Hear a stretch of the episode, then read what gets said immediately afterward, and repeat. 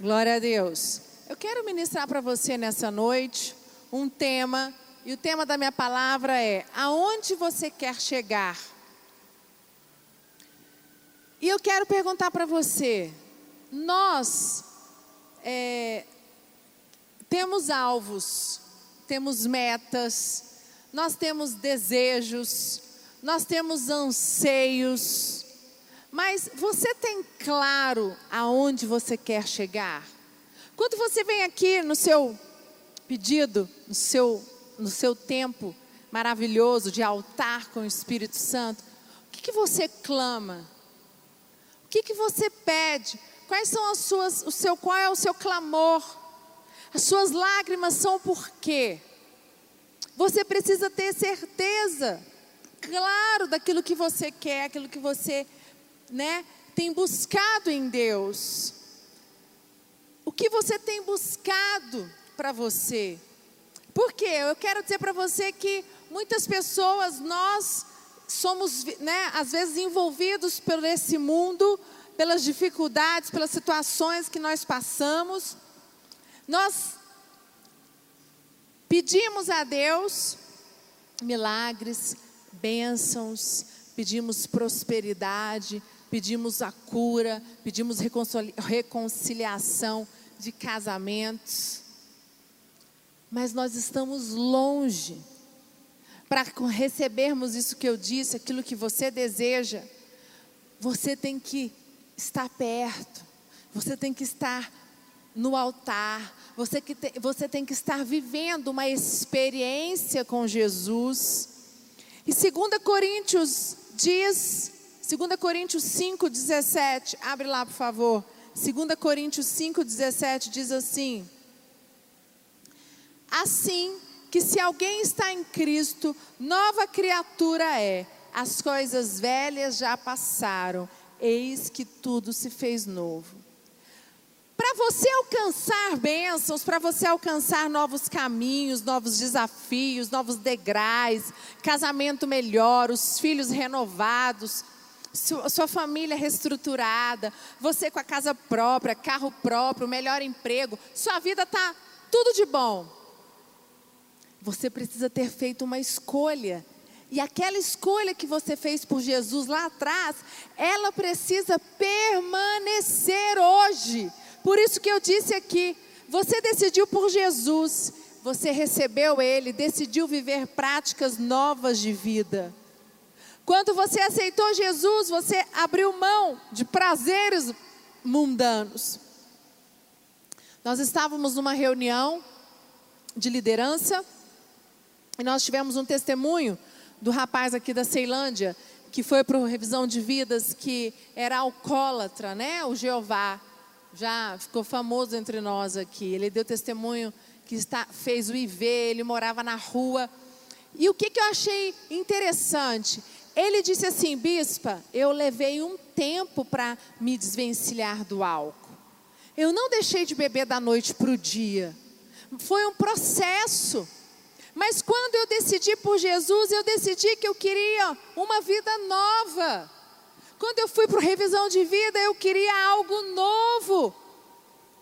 Não foi fácil, mas ele abriu mão, ele decidiu ser nova criatura, porque ele começou a sonhar, porque ele começou a desejar uma, ter uma família, ter uma perspectiva de vida, já estava todo envolvido na, no, na bebida por causa dos problemas. Gente, sabe por que as pessoas vão beber? A bebida é uma fuga. Ninguém bebe por beber. As pessoas que começam a beber se tornam alcoólatras. Alcoolismo é um vício. É igual cigarro, é igual pessoas, né, que mexem com droga, pessoas que roubam, tem todo tipo de vício. Vício por sexo, Pessoas que não conseguem, aquilo ali faz a vida delas, aquilo ali preenche, porque o vazio é tão grande, e aí elas se afundam. Porque naquele momento, quando elas estão nas drogas, quando elas estão na prostituição, quando elas estão no álcool, elas se esquecem dos problemas. Ela está ali, ela fica tão doida que ela fica fora de si. Assim que se alguém está em Cristo, nova criatura é. As coisas velhas já passaram, eis que tudo se fez novo. Aonde você quer chegar, as coisas velhas precisam ficar para trás. Tudo tem que estar novo na sua vida. Amém? E lá em João 1, 10, 14, quando Jesus, quando João Batista, né? Vai falar de Jesus. O Verbo estava no mundo, o mundo foi feito por intermédio dele. Mas o mundo não o conheceu. Veio para o que era seu, e os seus não receberam. Mas a todos quantos o receberam, deu-lhes o poder de serem filhos de Deus, ao saber, aos que creem no seu nome, os quais não nasceram do sangue, nem da vontade da carne, nem da vontade do homem, mas de Deus. E o Verbo se fez carne e habitou entre nós, cheio de graça e verdade, e vimos a sua glória, glória como o do unigênito do Pai. Aqui está falando sobre Jesus, que ele veio. Deus mandou o seu filho, né? Jesus é o que, que ele diz? E o Verbo se fez carne, se habitou entre nós, cheio da graça e da verdade. Para que isso? Para que nós possamos ter uma oportunidade de mudarmos de vida, para que nós possamos ter uma oportunidade de ter um novo horizonte, de reconstruir a nossa história. O Lucas está pregando na terça-feira sobre ser radical com Deus. Querido, essa palavra até dá dentro do tema dele. Você precisa ser radical na sua decisão. Você precisa ser radical quando você decidiu por Jesus, decidiu as suas novas práticas de vida, decidiu o velho homem. Hoje eu recebi um texto da minha mãe, e quando ela diz, é um texto né, da, da internet que está correndo, sobre os cristãos na China. Eles são perseguidos, muito perseguidos na China. Mas a perseguição deles na China faz aqueles cristãos serem fervorosos, faz eles orarem, porque eles não podem ter igreja, porque eles não podem ler a Bíblia, é tudo escondido. E nós temos direito à liberdade religiosa. Mas será que esse direito da liberdade religiosa nos deixou livre demais? Nós, nos, será que nós não nos esquecemos que temos o um mundo espiritual? Sabe quantas vezes nós estamos preocupados com o mundo lá fora? Com o que está acontecendo na internet, com o que está acontecendo no Facebook. Ah, eu preciso. Quanto tempo você passa nas redes sociais? E eu quero dizer que quando eu falo isso, eu falo para mim também, porque é uma luta que eu me coloquei de tempo para você olhar internet. Porque senão você passa o dia, você não faz nada. Aquilo te rouba. Você precisa ter claro o que você quer e aonde você quer chegar. Primeira coisa da sua vida, por quê? Porque lá na frente você vai ver, não construí nada, não alcancei nada. Peraí, olha para trás. Qual foi o tempo de jejum e oração que você gastou? Você realmente se dispôs a mudar de vida? Você foi atrás dos seus estudos? Você foi, se, você foi estudar? Foi fazer uma faculdade? Foi se foi, foi se capacitar para ter um melhor salário?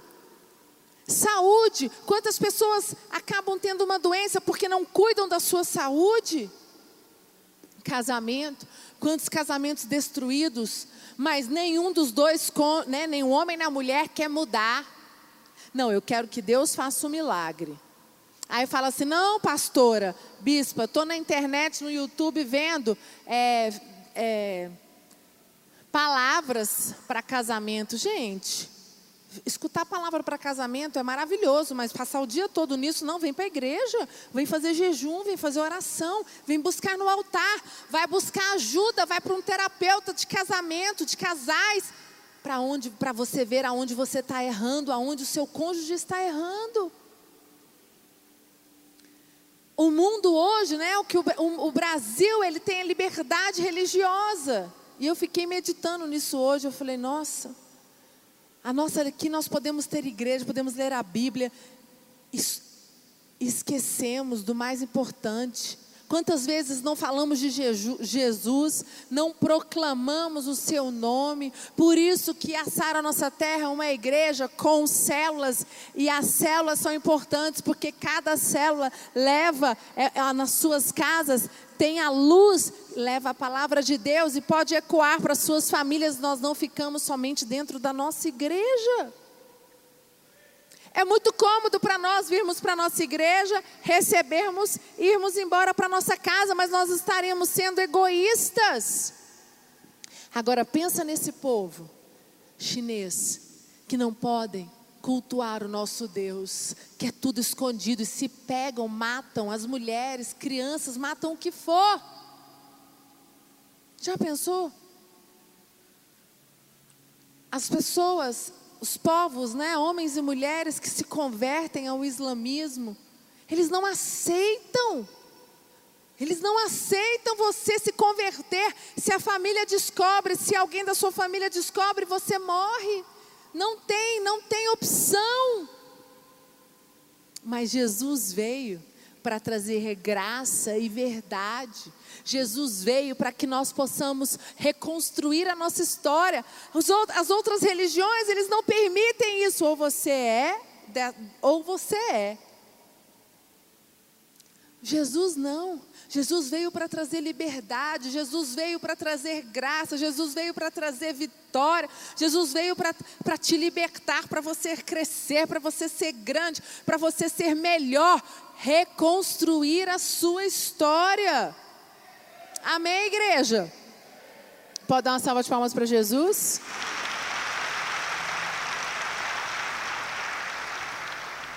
João 6, 54 diz: Quem comer a minha carne e beber o meu sangue tem a vida eterna, e eu o ressuscitarei no último dia. E você precisa viver. Quem comer a minha carne e beber o meu sangue. O que, que é isso? Viver a vida de Cristo verdadeiramente. Eu o ressuscitarei nos últimos dias. Quando a Bíblia diz: aqueles que dormem se levantarão. Para nós cristãos, a pessoa não morre, ela está adormecida. O espírito volta para Deus. A pessoa está adormecida. Jesus volta e ele vai o quê? Fazer essas pessoas levantarem. Eu não sei como vai ser, porque eu só tenho. A, a, é, houve a decomposição, né? Mas quando Jesus voltar, nós vamos encontrar com essas pessoas que estão adormecidas. Aqui, se você comer e beber, comer da minha carne e beber do meu sangue, você tem buscado comer da carne e beber do sangue de Jesus todos os dias, verdadeiramente? O que tem passado na sua mente, sabe? Eu tenho visto líderes, homens e mulheres membros, vem para a igreja, mas sai daqui, não pratica. Qualquer coisa te deixa carnal. Você deixa qualquer coisa entrar nos seus ouvidos. Eu estava esses dias escutando com Lucas é, mudando o Spotify, e aí querer, sem querer caiu numa música que não era gospel. Aí a gente comentou, olha como Satanás ele é astuto, porque a música, né? Graças a Deus pela música gospel, que nós podemos escutar aqui louvores que vêm do céu, nós não precisamos ser refém, porque ela é sedutora. Sabe por que eu não escuto música do mundo? Porque uma leva a outra, que leva a outra, que leva a outra. Ah, não, vou escutar só para correr, só para malhar aquelas as, as das academias. Eu não vou escutar. Ai, mas você para correr não tem música gospel. Não sei, eu invento. Eu escuto DJ PV 100 vezes. Agora eu descobri um outro DJ. O Lucas falou para mim: Nossa, pelo amor de Deus, não aguento mais chegar aqui. Você está correndo, fazendo seus exercícios, escutando essa música. É o que tem. Então vamos de DJ gospel. Ou então não faz nada, desliga. É assim, gente. É uma opção mas eu vou comer do, da carne beber do sangue.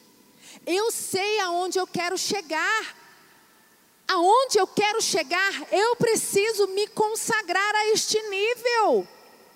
Aonde eu quero chegar, eu não posso me permitir a dar. A, a, a, ah, não, isso eu posso. Não, eu não quero. Sabe por quê? Eu tenho dois filhos. E os meus filhos, eu quero que eles sejam homens de Deus. E para que eu ensine para os meus filhos, eu preciso viver. Eu preciso viver verdadeiramente. Eu preciso mostrar dentro da minha casa, amar ao próximo, tratar as pessoas bem, amar o outro não falar mal, não fofocar, não criar contenda. Meu casamento com o do Lucas não é perfeito. Nós brigamos nas frente dos nossos filhos, nós temos desavenças, mas nós evitamos e todas as vezes que fazemos isso, a gente vai lá e conserta na frente deles. Porque como é que eu vou querer falar para o meu filho assim: olha, a melhor coisa do mundo é casamento. Arruma uma mulher maravilhosa de Deus. Você vai ser muito feliz se ele ver o pai e a mãe dele triste, o pai e a mãe brigando, só em desgraça. Minha, o ambiente da minha casa é pesado. Ele não vai querer casar, gente. Ele vai falar: Deus me livre disso. O que, que eu quero dizer para você nessa noite? Quais são as suas práticas de vida que você tem vivido? Elas condizem, elas são coerentes para onde você quer chegar na sua vida? Aonde você quer chegar? Não, bispa, eu estou bem financeiramente, profissionalmente, mas eu quero reconstruir minha família, eu quero meu casamento, ou eu quero o meu ministério. Tá, o que, aonde você quer chegar, em qualquer área da sua vida, suas práticas de vida diária, condizem, é coerente. Porque, gente, isso é loucura. Isso te leva a, ao distúrbio. São pessoas, é, ai meu Deus, esquizofrênicas. A esquizofrenia é isso, as pessoas são dupla personalidade. Eu vivo isso. Por que, que existem pessoas que se tornam esquizofrênicos? Porque começam dentro de casa. O pai fala, mas vive outra coisa. Aquilo ali deixa a criança doida, de, noia.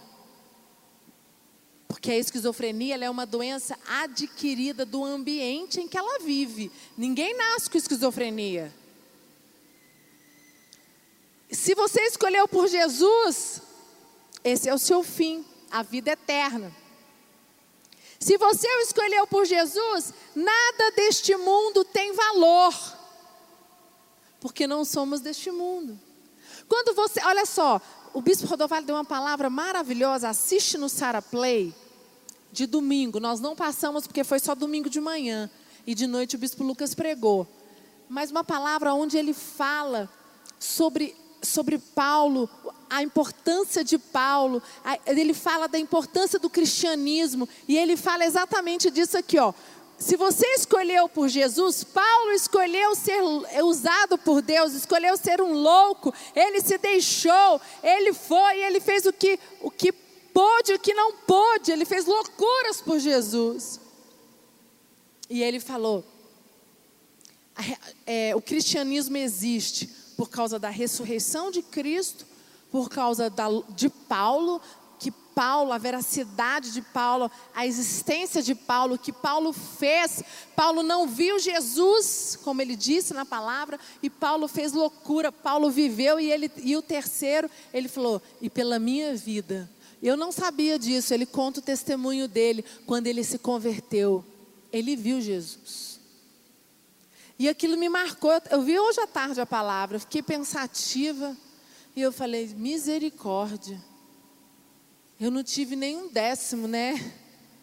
Eu não tive uma experiência como a dele. E eu falei, aí, eu, aí que eu fiquei constrangida e falei: Senhor, misericórdia. O Senhor me deu graça para estar aqui. Eu sou devedora. Então é exatamente, nada nesse mundo tem valor, mesmo, mesmo às vezes você fala, pô, mas eu não tive uma experiência com Deus, mesmo você não tendo uma experiência com Deus, como a do Bispo Rodovalho, como a de Paulo, como a dos discípulos de Jesus. Mas Deus quer te usar, Deus quer te levar a um lugar alto, Deus quer te levar para conquistar grandes coisas, basta você deixar. Você precisa decidir, as coisas do mundo não podem ter valor para você. Eu tive a minha experiência com Deus, mas não é a mesma do bispo Rodovalho. E mesmo assim, mesmo não sendo tão intensa, Deus me usou. A minha mãe não teve a mesma experiência que ele. E ela é uma profeta, ela é uma mulher de Deus. Mas ela busca, eu busco. Eu quero. Quando eu decidi por Jesus, eu decidi que Jesus seria o meu novo estilo de vida. E eu sabia aonde eu queria chegar. Sabe o que eu quero falar para você? é que muitas pessoas vêm pedir aqui na terça-feira os seus pedidos, suas lamentações, suas lágrimas, mas você não sabe onde você quer chegar. Você só sabe do pedido que você tem que pedir, ah, por causa da dor que você está passando. Mas, querido, não deixe isso acontecer, porque na hora que a dor passar, você vai embora.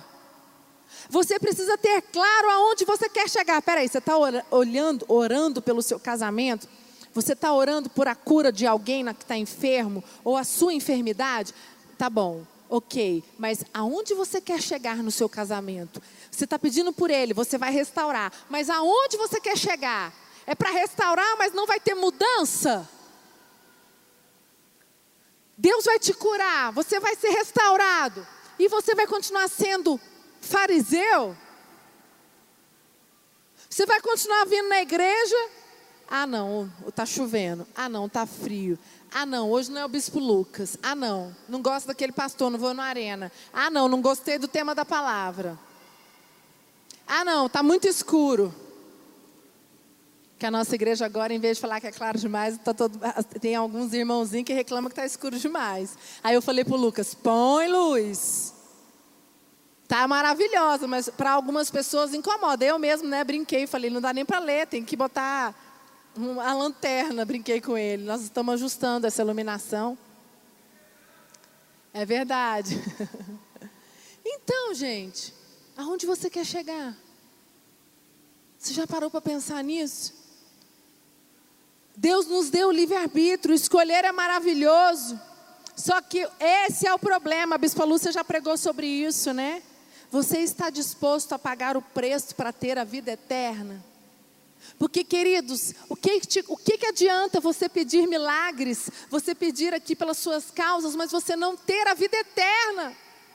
O que adianta Deus te dar os prazeres desse mundo, Deus te dá o marido, Deus te dá filhos, Deus te dá dinheiro, Deus te dá tudo que você quer, mas você não vai ter a vida eterna?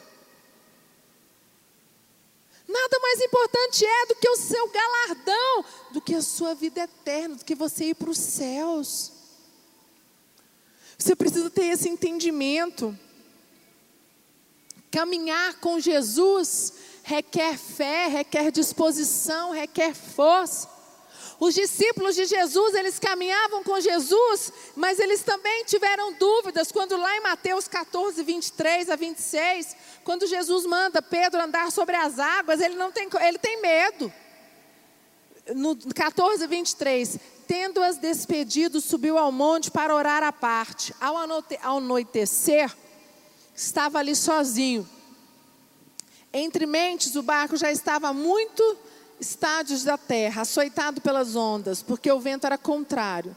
A quarta vigília da noite foi Jesus ter com eles, andando sobre o mar. Os discípulos, porém, ao vê-lo andando sobre o mar, assustaram e disseram: é um fantasma. E gritaram de medo. Jesus, porém, imediatamente lhes falou: Tem de bom ânimo, sou eu, não temais. Respondeu-lhe Pedro: Senhor, se és tu, manda-me ir até ti, até a ti, contigo sobre as águas. Disse-lhe: Vem, Pedro. Descendo do barco e andando sobre as águas, foi ao encontro de Jesus. Mas sentindo o vento, ele teve medo. E começando a submergir, clamou: Senhor, salva-me. E imediatamente estendeu Jesus a mão, segurou e disse-lhe: Homem de pequena fé, por que duvidaste? E logo que subiram para o barco, o vento cessou. Então os que estavam no barco adoraram, dizendo: Verdadeiramente tu és o Filho de Deus. E aqui mostra que Pedro, eles, os discípulos dentro do barco se assustaram, acharam que era um fantasma. E depois Pedro, deixa eu ir até você, Jesus, vem dependia da fé de Pedro. Quantas vezes Jesus fala para você: vem, meu filho, seu casamento está à sua porta, a restauração do seu filho, suas finanças, mas depende de você. Vem até mim, mas você precisa vir com fé, com determinação, com força de vontade, com disposição. Mas a gente não vai. Ah, eu quero, mas vou ter que pagar esse preço. Queridos, faça uma aliança em nome de Jesus, em nome de Jesus, de você ter uma aliança com esse altar. Sua mente é de Cristo, seu coração pertence a Deus. Você está todos os dias revestido da armadura de Efésios, nada pode contra você. Se você é filho do Deus Altíssimo, você fez uma aliança. Ele, o diabo não pode contra você. Você pode dar uma salva de palmas bem forte?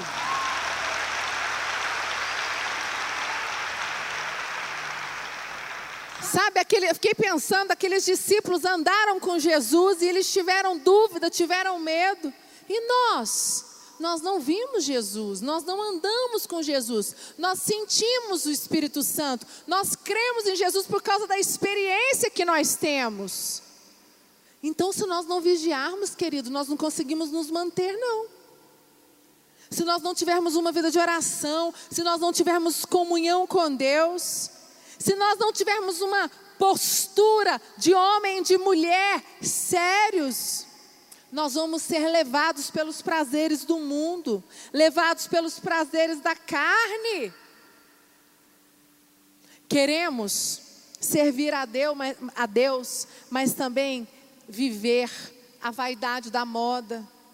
Queremos ter a santidade, mas não abrimos mão de satisfazer a carne. E isso não tem como.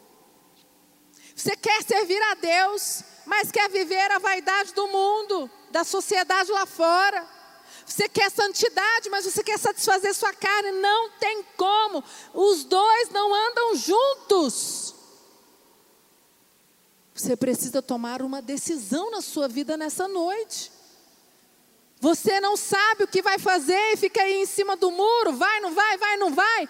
Você está perdendo tempo porque você está impedindo o seu milagre de acontecer na sua vida, a resposta que você tem buscado. 1 Coríntios 10, 23 diz: Todas as coisas me são lícitas, mas nem todas me convêm. Todas são lícitas, mas nem todas edificam. Querido, você pode tudo, nós podemos tudo, mas o que te edifica? As tentações, quais você tem vencido? E quais tem vencido você? Você já fez uma lista das suas tentações? Quais são as tentações que você tem vencido e as que têm vencido você? Você precisa orar por isso. Sexo, álcool, mulher, internet, contenda, fofocas, brigas, confusão. Você precisa descobrir, listar e orar e declarar em nome de Jesus. E quais são os frutos que têm nascido de você? Porque quando você se torna uma nova criatura, os frutos do Espírito é direito nosso. Nós temos livre acesso a eles. Quais são os frutos do Espírito? Abre comigo lá em Gálatas. Mas o fruto do Espírito é amor, gozo, paz, longanimidade, benignidade, bondade, fé, mansidão, esperança. Contra essas coisas não há lei. E os que são de Cristo crucificaram a carne com as suas paixões e concupiscências. Se vivermos em espíritos, andaremos também, se vivermos em espírito, andemos em espírito. Não sejamos cobiçosos de vanglórias, irritando uns aos outros, invejando uns aos outros. Quais são os frutos do Espírito que têm saído de você? Quais são os frutos do Espírito que têm transbordado de você? Querido, por que, que o tema da minha palavra é aonde você quer chegar? Porque aonde você quer chegar depende disso. Se você quer chegar longe, você precisa estar cheio de frutos do Espírito. Se você quer ir longe, se você tem metas a longa distância, se você quer continuar caminhando com Cristo, se você quer manter a sua chama, o seu fogo aceso por Jesus, você precisa vencer as tentações e não elas te vencer. Você precisa consolidar a sua fé. Você precisa tomar uma postura, uma decisão de ser, de viver Cristo verdadeiramente todos os dias na sua vida. E eu queria que você fechasse os seus olhos agora.